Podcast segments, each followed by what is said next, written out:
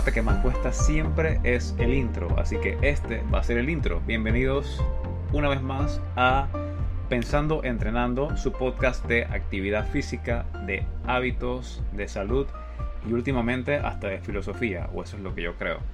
Este es el episodio 32. Habla Aníbal Araúz nuevamente y el día de hoy tengo la intención de cubrir un tema que siempre me ha generado interés, incluso desde antes de ser entrenador de acondicionamiento y fuerza, ya que este tipo de, de, entrenamiento siempre lo he hecho porque mi infancia y adolescencia jugué fútbol, eh, incluso cuando eres niño, aunque no no hagas deporte, este es el tipo de actividad que realizas y me refiero a ejercicios de alta intensidad. Así que este es el tema de hoy y es relevante para todos, aunque pienses que de repente no eres una persona muy activa o que eres sedentario, la alta intensidad siempre va a ocurrir en la vida y preferiblemente que ocurra cuando estés preparado para esa alta intensidad a que ocurra de manera sorpresiva y que te puedas causar una lesión o que simplemente te cueste demasiado la actividad que sea. Así que para hoy vamos a definir qué es ejercicio de alta intensidad.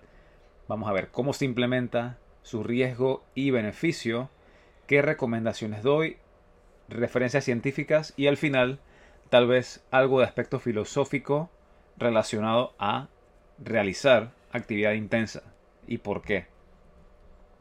Comenzamos entonces definiendo qué es el ejercicio de alta intensidad y tiene que ver con periodos de actividad física con demanda de energía alta.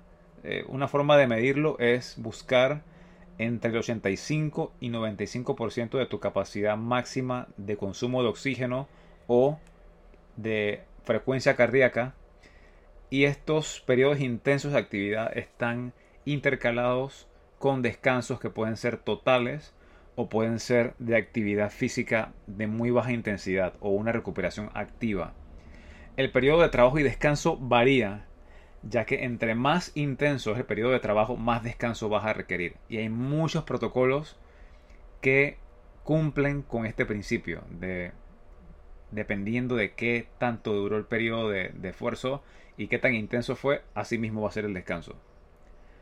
Objetivos de ejercicio de alta intensidad Primero, desarrollar resistencia al cansancio, resistencia a la fatiga, mejorar tu capacidad aeróbica y anaeróbica. Y me voy a detener acá porque hay que definir también qué es capacidad aeróbica y es cómo eres o cómo puedes realizar actividad en la que tu cuerpo aún utiliza el oxígeno para producir energía. Esa es capacidad aeróbica. Y la capacidad anaeróbica es cómo tu cuerpo produce energía cuando ya no es capaz de utilizar oxígeno. Ambos tipos de capacidad mejoran con el ejercicio intenso. Otro objetivo del ejercicio intenso es que te vuelves más capaz de mantener niveles de concentración o de enfoque mental pese al cansancio. Se ahorra tiempo con este tipo de ejercicio, con este tipo de protocolos, ya que al ser esfuerzos más intensos, el volumen, que es la cantidad de ejercicio o, el tiempo de la sesión, puede ser menor. De ahí que son populares este tipo de ejercicios. Y también otra forma de, u otro objetivo es usar de manera efectiva el espacio porque se presta para clases grupales en donde pueden estar 3, 4, 5, 8 personas realizando actividad física intensa de manera simultánea. Así que este es otro objetivo. ¿Y quienes usan ejercicios de alta intensidad? Principalmente deportistas, pero también la población general. Como dije al principio en el intro, vas a estar expuesto a actividad intensa sí o sí en algún momento. Puedes estar buscando el transporte público y tienes que correr porque se va el bus, se va el tren, eso es actividad intensa. Tienes que salir corriendo de algo, una emergencia, es actividad intensa. Tienes que cargar las bolsas del supermercado, una distancia más de la que estás acostumbrado, ya se vuelve actividad física intensa y nunca sabemos cuándo vamos a estar expuestos a una situación como esta. Y obviamente las personas mayores también hacen actividad física intensa porque su capacidad a través del tiempo, si no son personas activas, va a ir disminuyendo. ¿Y qué sucede? Que entonces casi cualquier actividad para ellos es actividad intensa.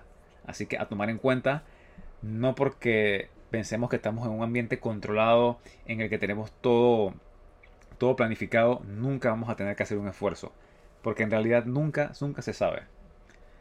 Y también eh, este tipo de ejercicio o protocolos de alta intensidad se usa menos en personas que están buscando ganancia de masa muscular. Esto quiere decir que si eres una persona que su objetivo es aumentar de volumen, de tamaño, músculo, buscas hipertrofia por, por estética o por, o por salud, porque eres una persona que está muy baja de peso, después de una evaluación, tal vez este tipo de protocolo no sea lo que debe predominar en tu plan. Y de eso lo haremos más adelante. Ahora, eh, ¿cómo se implementa este tipo de protocolo? Ya dije para qué sirve y qué es, pero ¿cómo se implementa? Y para saber la implementación, yo tengo que saber cuándo y cuándo no estoy haciendo algo de alta intensidad. Primero que cuando estás haciendo esfuerzos intensos vas a tener ardor muscular, que se produce a través de la acidez, que es el hidrógeno que se libera por la producción de ácido láctico. Lo que sientes en el músculo no es ácido láctico, es el hidrógeno que baja tu pH y promueve o produce esta acidez y se manifiesta como ardor. Tu frecuencia respiratoria debe aumentar. Simplemente vas a respirar más rápido porque el cuerpo te va a pedir más oxígeno porque la demanda energética es alta. Obviamente la frecuencia cardíaca, los latidos van a aumentar por la mayor demanda. La velocidad de cada repetición mientras te mantengas haciendo las ejecuciones va a disminuir por la fatiga. Y una otra buena forma de darse cuenta de si estás en alta intensidad es si usas actualmente un monitor de ritmo cardíaco. Cuando comenzaron estos monitores eran aparatos complejos en los que tenías que usar una cinta en el pecho y una especie de reloj y un receptor era complicado. Ahora se ha simplificado mucho con relojes tipo smartwatch. Está el Qubit, está eh, Apple Watch, están los de Samsung. Hay muchos diferentes. Puedo dejar en la descripción algunos de los relojes que están en el mercado que sirven para, aparte de la función del ritmo cardíaco, miden otras cosas. Miden tu ritmo de sueño, miden tu cantidad de horas, miden tu estrés, un montón de cosas que eh, pueden ser útiles. Y también los pasos, obviamente, los pasos diarios totales. Otra forma de darte cuenta si estás haciendo actividad física intensa es ya conocer tus zonas de esfuerzo. Las zonas de esfuerzo van en base a la potencia o al ritmo cardíaco, que es la más sencilla, y una forma de darte cuenta de, con una fórmula teórica de cuánto es tu 100%, tomas 220, le restas tu edad y ese va a ser tu 100%. Supongamos que tienes 30 años, así que va a ser 220 menos 30. Tu 100% de, en teoría, porque eso puede variar según el entrenamiento, va a ser 190 pulsaciones. En base a ese 100% puedes sacar tus zonas. Y las zonas para alta intensidad están entre zona 4 y zona 5. La zona 4 sería entre el 80 y 90% de tu capacidad máxima, que es 190. Y la zona 5 sería entre el 90 y el 100% y el 100% eh, de ese 190. Y puedo sacar rápidamente una calculadora. Y si tengo 190, que es mi 100%, Quiero saber, por ejemplo, cuánto es mi 80. 190 es mi 100. Así que sería 100 por... O sería 190 por 80 entre 100. 152 latidos sería el 80% de una persona que su capacidad máxima determinada por su edad es de 190 latidos por minuto. Y para que sea alta intensidad, lo que se busca es entre un 85 y un 95%. Que no es fácil de medir al principio, por eso di estos signos corporales: ardor muscular, frecuencia respiratoria, frecuencia cardíaca. Sientes que te estás asfixiando y esa es una forma de determinar qué alta intensidad. Requisitos para que un protocolo sea de alta intensidad. ¿O cómo ocurre? Tiene que haber gran cantidad de repeticiones. Cuando digo gran cantidad de repeticiones debe ser mínimo 10. Hay protocolos que usan 15, 20. He usado 30, 50 repeticiones en algunos ejercicios para que sean de alta intensidad. La ejecución debe ser de manera rápida, debe ser explosiva. Puedes, puedes pensarlo, por ejemplo, una repetición por segundo se considera que es una frecuencia rápida en, en ejercicio físico. La intensidad debe ser baja o moderada y me refiero al peso que vas a cargar. Si vas a agregarle un peso a un ejercicio, no busques repeticiones máximas, no busques una barra pesada, busca una mancuerna liviana, busca peso corporal, busca bandas. Y como mencioné, la frecuencia cardíaca debe ser mayor al 85% para ser considerado realmente de alta intensidad. Ahora vamos a hablar de métodos, porque hay muchos métodos, muchas formas de llegar a ejercicio intenso. Casi todos se consideran HIIT, H-I-I-T, que son intervalos de alta intensidad, pero eh, hay otros tipos de, protocolo de alta intensidad que no son necesariamente HIT y vamos a mencionarlos.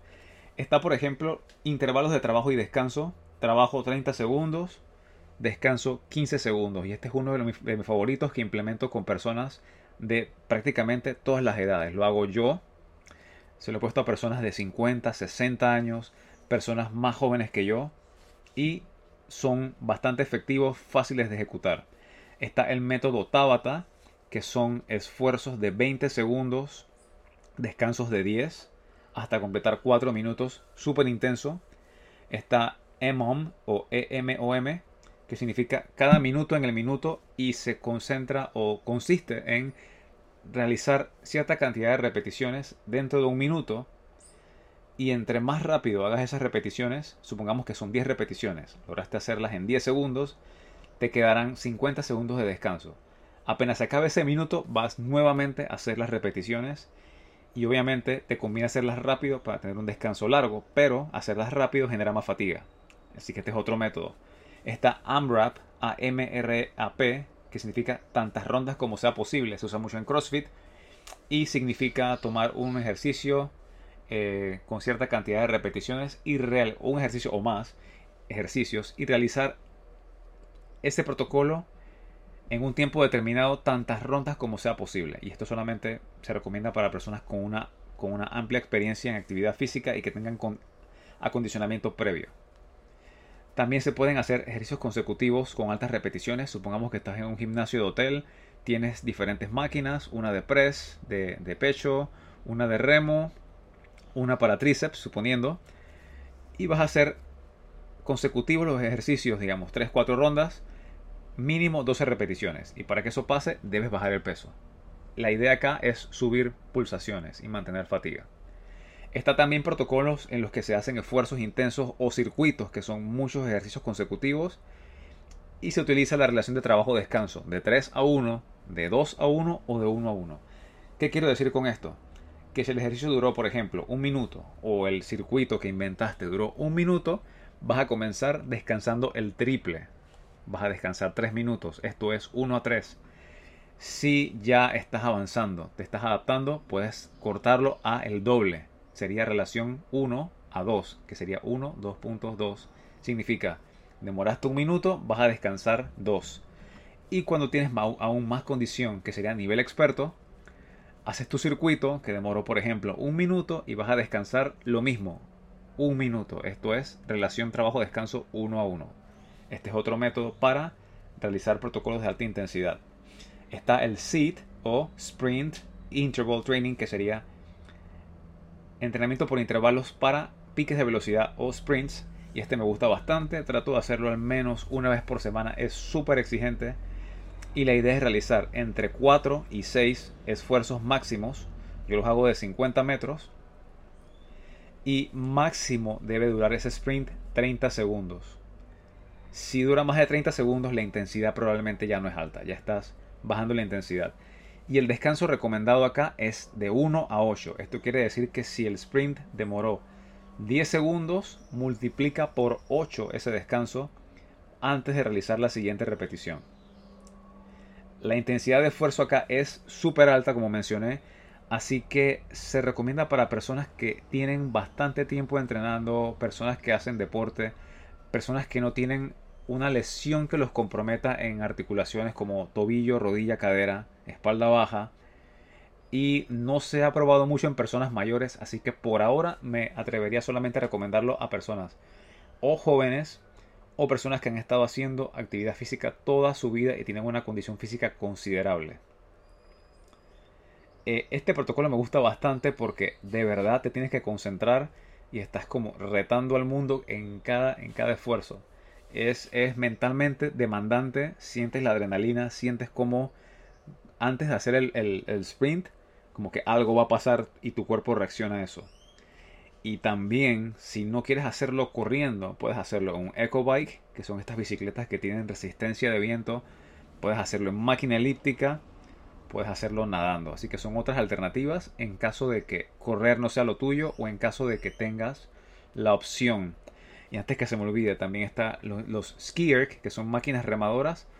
Y hay otras máquinas remadoras que la resistencia es una cápsula con agua. Así que son todas alternativas para SIT, Sprint Interval Training.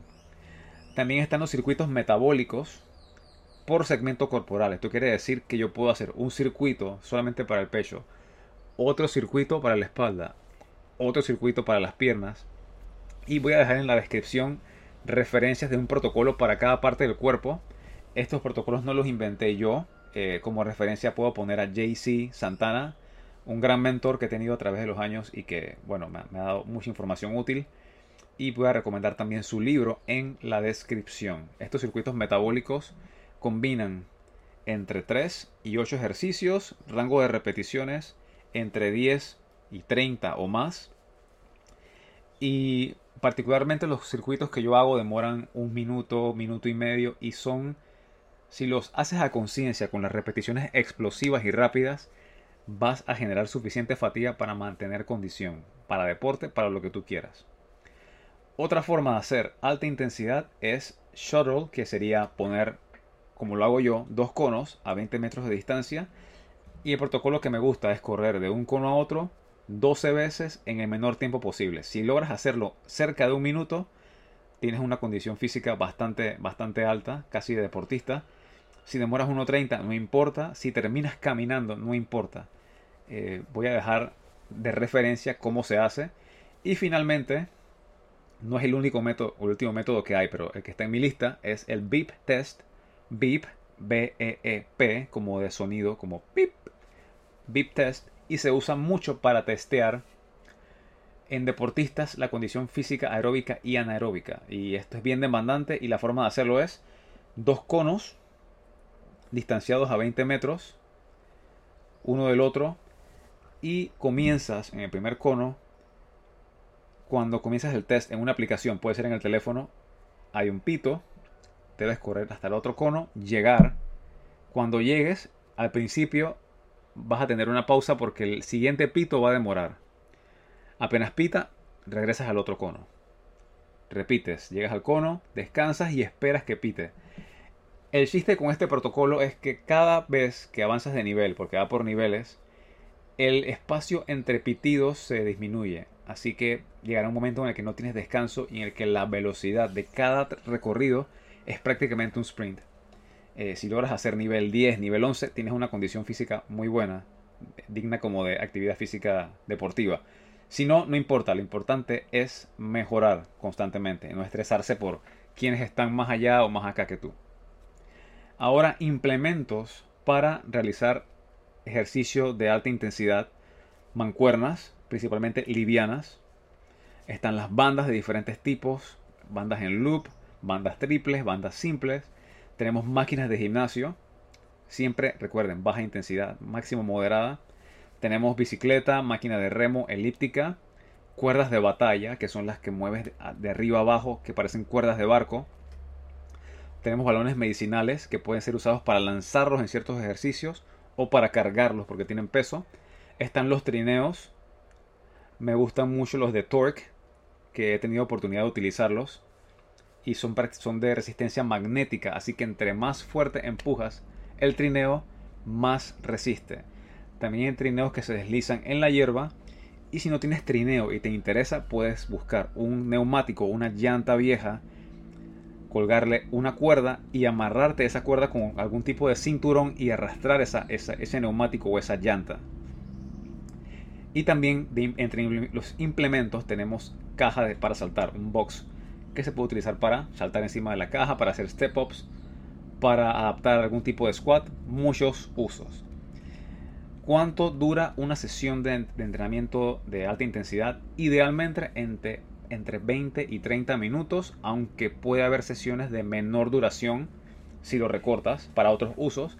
Pero si la sesión es completa de alta intensidad, no debe durar más de 30-35 minutos como máximo, ya que como sabemos, la intensidad es inversamente proporcional al volumen y una intensidad alta sostenida por demasiado tiempo, aparte de que no vas a poder, genera demasiado estrés. Cuando se usa eh, un, un, intervalo de alta intensidad o un protocolo de alta intensidad, esto es importante. Puede ser, como, como dije anteriormente, puede ser una sesión completa de alta intensidad. Se puede usar en la parte final de una sesión, ya que como gasta tanta energía, si la usas al principio y es muy extensa esa alta intensidad, te podría quitar energía para todo lo demás que piensas hacer. Otro uso es, antes de comer, puedes realizar un protocolo de alta intensidad y tu sensibilidad a la insulina o tu tolerancia a la glucosa va a mejorar. Esto quiere decir que tu metabolismo va a ser más efectivo, vas a tomar esa glucosa proveniente de la comida y va a ir directamente al depósito de energía en forma de glucógeno, que es como se almacena la glucosa en el músculo, y vas a tener mucha menos probabilidad de desarrollar algún tipo de resistencia a la insulina o diabetes, obesidad, dislipidemia en el futuro. Así que es una gran herramienta si por ejemplo vas a una fiesta en la que sabes que vas a comer mucho o un día que te quieres comer un dulce. No es que no te lo puedas comer, pero si quieres sacarle la mayor utilidad posible al ejercicio, recomiendo algún tipo de alta intensidad, de ejercicio de alta intensidad antes de comer algo con mucha glucosa o mucho almidón. También eh, se usa como prefatiga. Si se usan algunos ejercicios de alta intensidad al principio de la sesión, debe ser medido, debe ser poca cantidad. Y este tipo de calentamiento ya es para las personas que tienen cierta experiencia, cierto nivel de atleticismo. Y es una forma de ahorrar tiempo y de llevarte a un estado mental óptimo para ejercicio intenso. Esto principalmente deportistas o personas que tienen ya una condición considerable. Y también, como dije, puede usarse de warm-up, de calentamiento. Y la prefatiga, antes que, antes que lo olvide, funciona también si estás entrenando una habilidad física determinada. Por ejemplo, fútbol. Quieres mejorar tu habilidad de dar pases en un partido, pero en el partido no estás dando los pases sin cansancio. Así que una forma es haciendo algún protocolo para las piernas, cansándote, no sé, 10, 15 minutos y cuando vas a dar los pases, vas a tener esa demanda extra. Y vas a tener que ser preciso bajo cansancio. Ese es solamente un ejemplo. Pruebas aplicarlo a cualquier deporte. Incluso si eres una persona que tiene actividad física o una actividad mental demandante y quieres ponerte a prueba, supongamos que eres jugador de ajedrez o eres un programador, hacer un protocolo de alta intensidad antes de programar o de jugar ajedrez podría simular las condiciones estresantes que tienes en el trabajo y podría hacerte tener un mayor rendimiento, eh, un mayor rendimiento cognitivo o mental, gracias a que estás soportando fatiga. Porque la fatiga no se manifiesta solamente físicamente, sino que también puede ser el tráfico hacia el trabajo, puede ser una discusión con tu jefe, puede ser algún desacuerdo con, con no sé, pareja, amigo. Ese es un tipo de estrés. Y si haces actividad física intensa, es un simulacro de ese estrés consideremos entonces actividad física intensa para mejorar la tolerancia a el estrés mental y emocional también. Ahora voy a hablar de beneficios y de riesgos de los protocolos o ejercicios de alta intensidad. Comenzamos con los beneficios.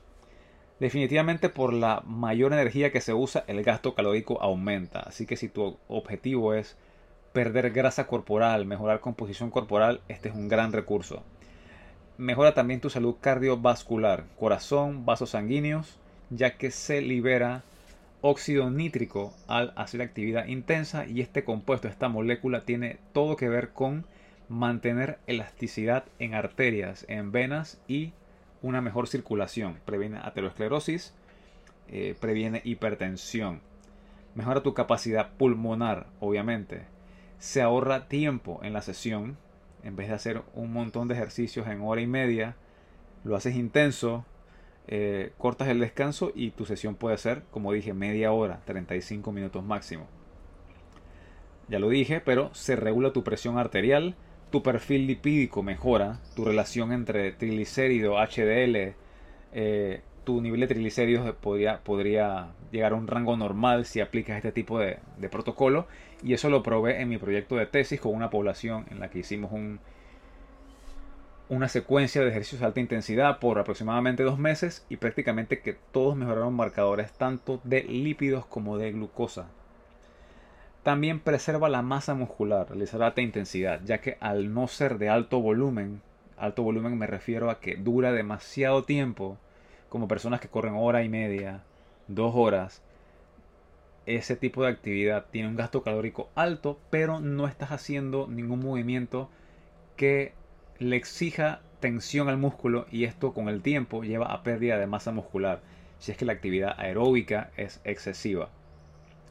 El beneficio para salud mental es, está comprobado ya que al hacer ejercicio intenso se produce lactato, que es de nuevo parte de, eh, del ácido láctico que se disocia en hidrógeno y lactato, y este lactato vuelve al hígado para generar más energía, pero parte de ese lactato circulante llega al cerebro y detona o causa que se secrete serotonina y noradrenalina, neurotransmisores relacionados o vinculados directamente con el estado de ánimo.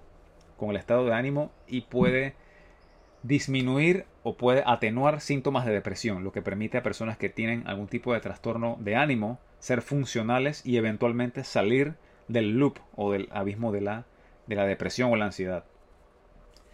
También, como mencioné anteriormente, este tipo de protocolo de alta intensidad es ideal y es efectivo para entrenamientos grupales. Y este entrenamiento grupal, no solamente por logística, sino que la gente que participa tiene el beneficio social de ver otras personas que están buscando la misma meta, otras personas que están en el mismo camino de mejorar hábitos y de implementar actividad física.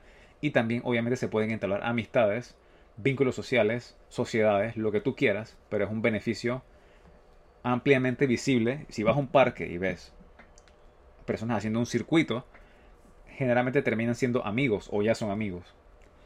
Y algo que me gusta mucho del ejercicio de alta intensidad es el cambio en la voluntad humana. Y esto no se puede medir en ningún test de sangre o ningún test de distancia o de velocidad.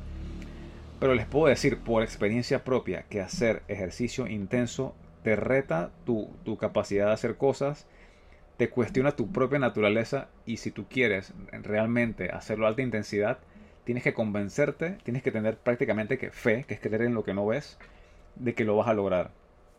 Y cuando logras hacer este tipo de actividad consistentemente, te convences a ti mismo de que eso es posible, estoy seguro, porque me ha pasado, de que comienzas a creer de que otras cosas que pensabas que eran imposibles en el resto de la vida, en facetas personal, social, laboral, comienzas a pensar que esas cosas también son posibles, porque trasladas esa, esa demanda, trasladas esa habilidad nueva al resto de aspectos de tu vida. Así que sí, cambio en la voluntad humana. Y riesgos del protocolo de alta intensidad o ejercicios de alta intensidad es que primero, lo he dicho antes en el podcast, requiere adaptación. Una persona que quiere realizar realmente un intervalo de alta intensidad de 85% hacia arriba de, de su capacidad debe haber pasado por al menos dos meses, incluso me atrevería a decir que tres sería lo óptimo, de adaptación para que su tejido conectivo, ligamentos, tendones, eh, cartílagos y su masa muscular, aparte de que su voluntad hayan sido entrenados para resistir este tipo de actividad con el menor riesgo posible y poder sacarle el mayor beneficio posible. Otro aspecto importante es que este tipo de protocolo, como toda actividad física sistematizada, debe ser periodizado. Cuando me refiero a periodizado, quiero decir que debe ser programado en el tiempo y en la intensidad, porque no te puedes quedar todo el año haciendo alta intensidad. Esto me pasó hace un tiempo, lo he contado en otros episodios, pero antes yo entrenaba todos los días de manera intensa y al final tuve una pulmonía porque llevé mi sistema, mi sistema inmune al límite y obviamente mi cuerpo no pudo responder. Así que debe ser periodizado. Preferiblemente no hacerlo más de un mes mes y medio consecutivo y luego rotar a otro tipo de entrenamiento. Y otro aspecto que probablemente algunos coaches, algunos colegas no estemos 100% de acuerdo, pero yo prefiero que cuando se hace alta intensidad sean ejercicios simples. Eh, se debe cuidar el ambiente en el que se hace, prevenir caídas o accidentes, no usar pesos grandes, usar un ambiente en el que no haya un obstáculo y que la persona pueda tropezarse y caer, porque bajo fatiga se pierde precisión en el movimiento. Lo que queremos es mejorar, no accidentarnos y echar para atrás. Y ahora voy a dar algunas recomendaciones para realizar ejercicios de alta intensidad.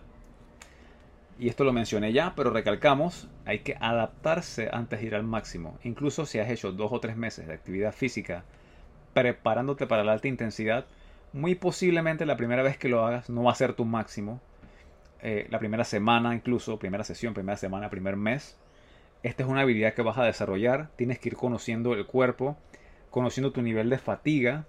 Así que es bien útil conocer el RPE o rata de percepción del esfuerzo, que significa que vas a poner, originalmente la escala era de 1 a 20, pero de 1 a 10 es más práctico. 10 sería lo más intenso que has experimentado, al borde de sofocamiento, no puedes respirar más. Y uno, súper fácil. Si tú puedes hacer un esfuerzo y darte cuenta cuánto es tu 5, cuánto es tu 7, cuánto es tu 8, se te va a hacer más fácil llegar a altas intensidades y saber cuándo estás haciendo muy poco o cuándo estás haciendo de más. Esto lo mencioné ya, pero haré énfasis usar pesos ligeros o peso corporal para evitar accidentes. Recuerda que el objetivo acá no es récord mundial de peso. Acá el objetivo es elevar pulsaciones, generar fatiga y poder recuperarte de esa fatiga que estás generando.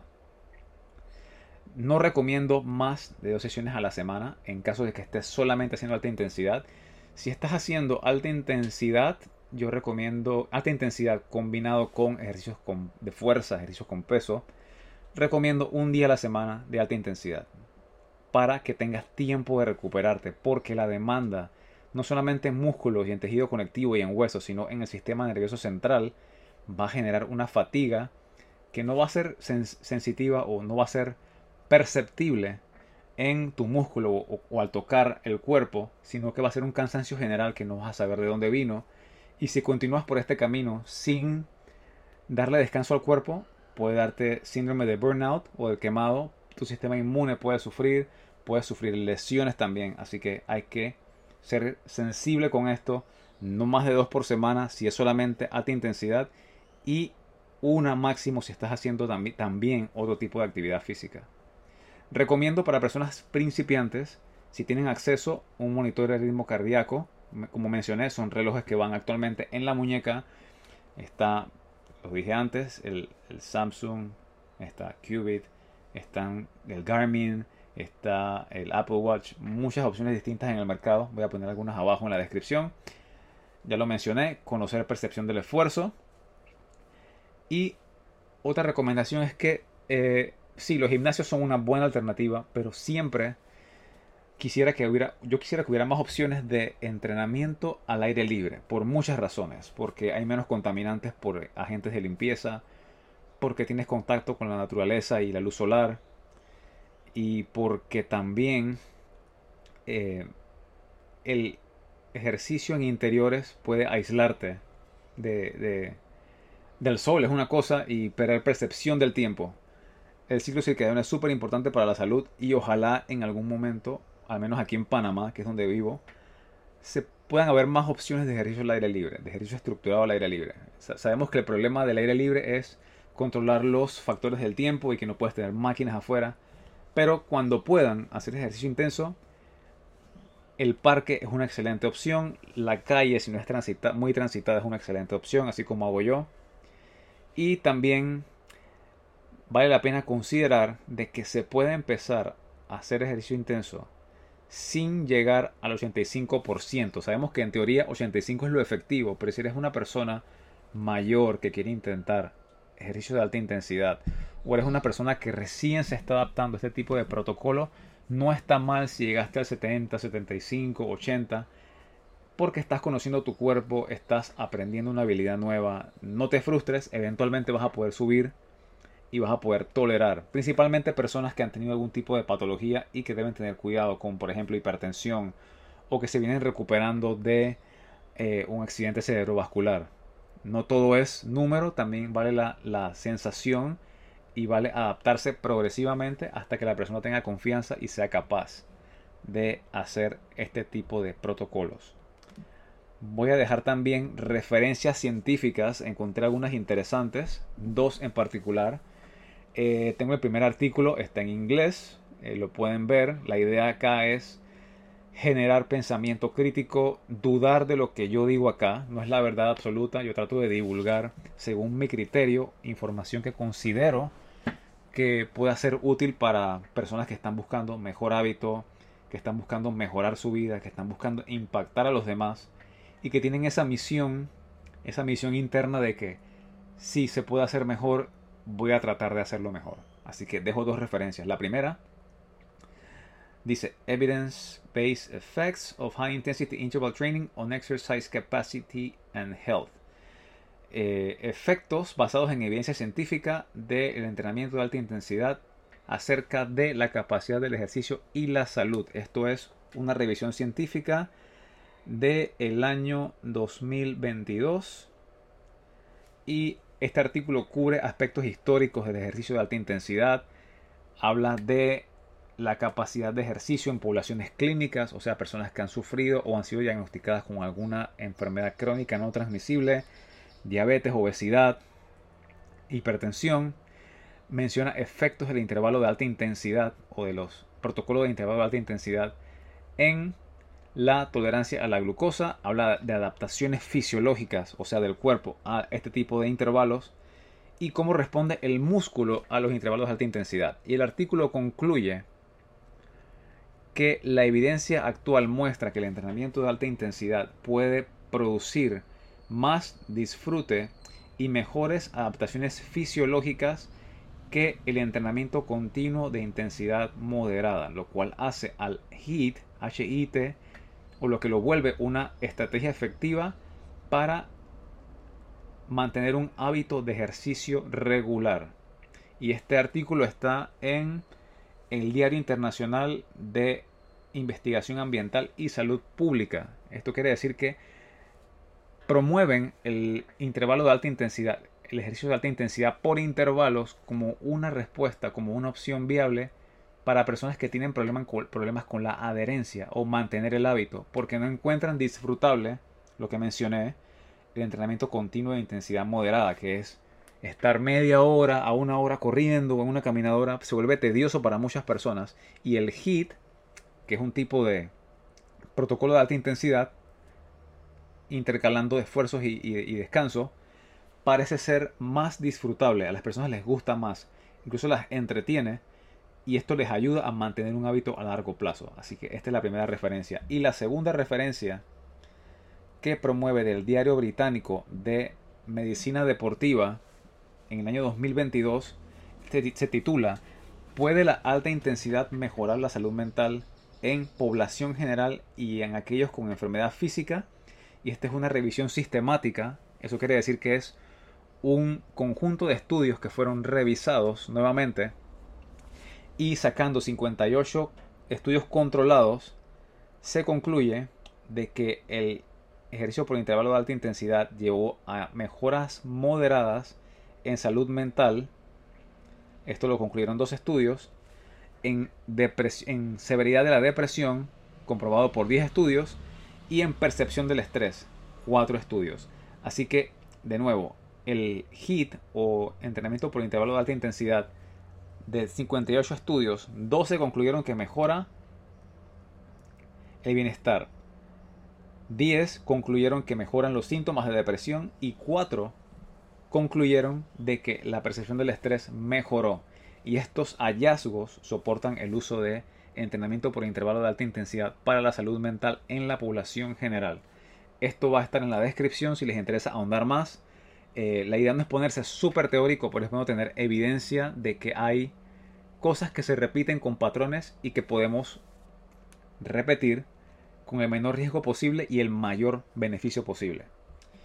Y bueno, para cerrar el episodio nos ponemos un poco filosóficos. Y de nuevo, mi experiencia personal con el entrenamiento de alta intensidad prácticamente que ha sido una búsqueda, eh, no sé si se puede llamar espiritual o no sé qué término ponerle, pero cada vez que hago ejercicio intenso por intervalos o que voy a intensidades máximas, siempre va en mi cabeza no solamente el momento del ejercicio, sino también comienzo a pensar en qué otras cosas puedo mejorar, qué estoy haciendo mal, eh, estoy diciendo las cosas de la mejor manera que las puedo decir, dije las cosas que tenía que decir, eh, actué como tenía que actuar, y si comienzo a dudar de eso, ¿qué puedo hacer mejor? Todas esas cosas pasan por mi cabeza cuando hago algo de alta intensidad, y a veces lo publico en mi cuenta de Instagram, que son sprints de 50 metros a toda velocidad, y de repente las personas que me ven en la calle pensarán que estoy loco porque corre, pero aparte del, esfuerzo físico, tiene mucho que ver con una búsqueda personal, espiritual, como quieran llamarle.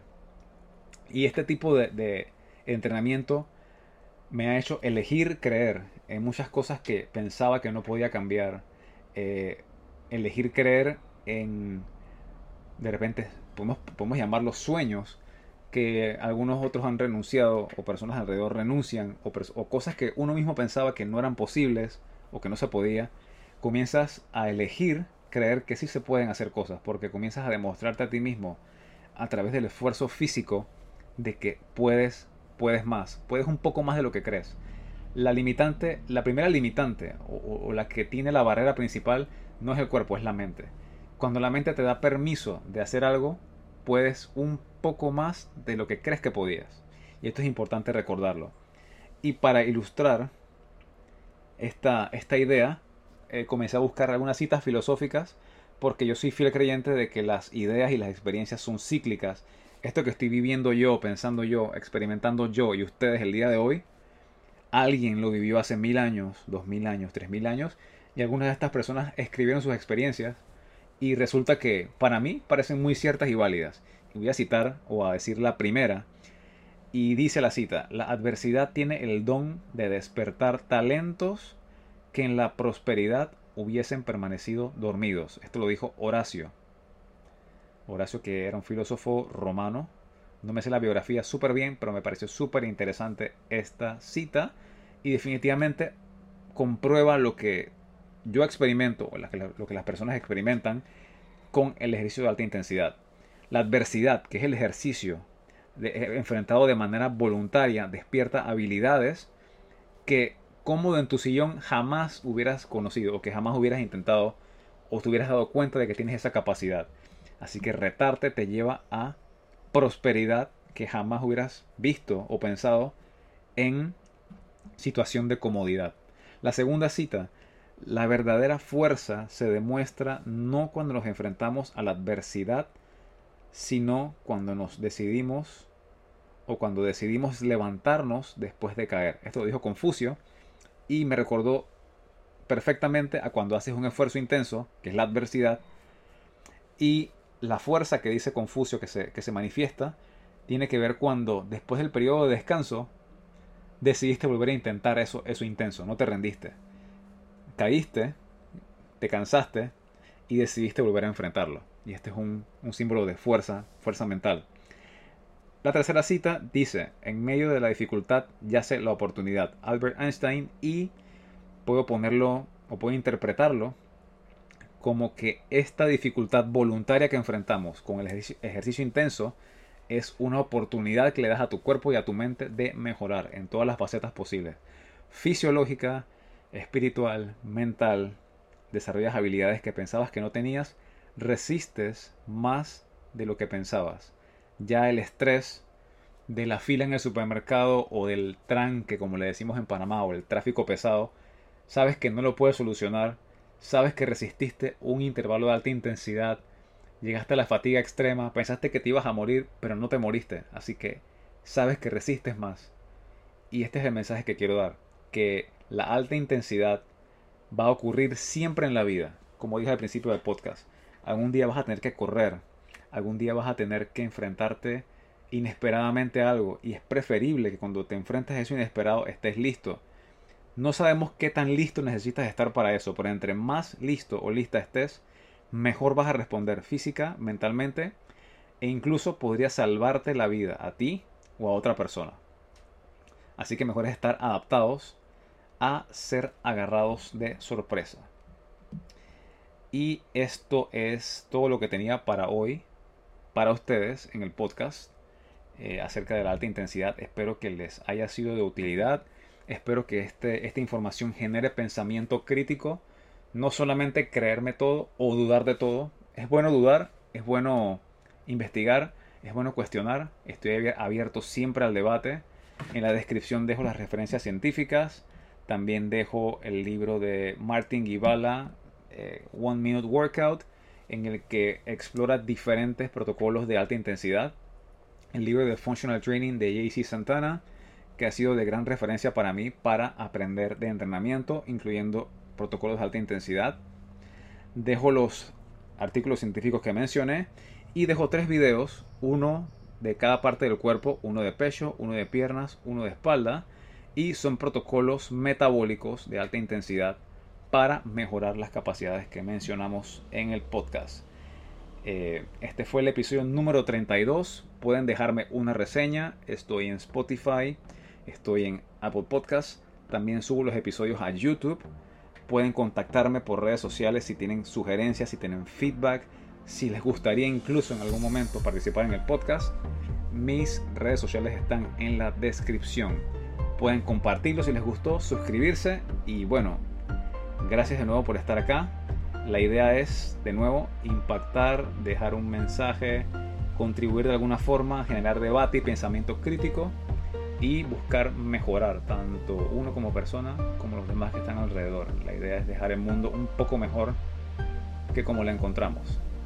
Así que nuevamente muchas gracias a todos. Este ha sido Aníbal Araúz en un episodio más de Pensando Entrenando. Así que Espero estar acá pronto nuevamente. Chao.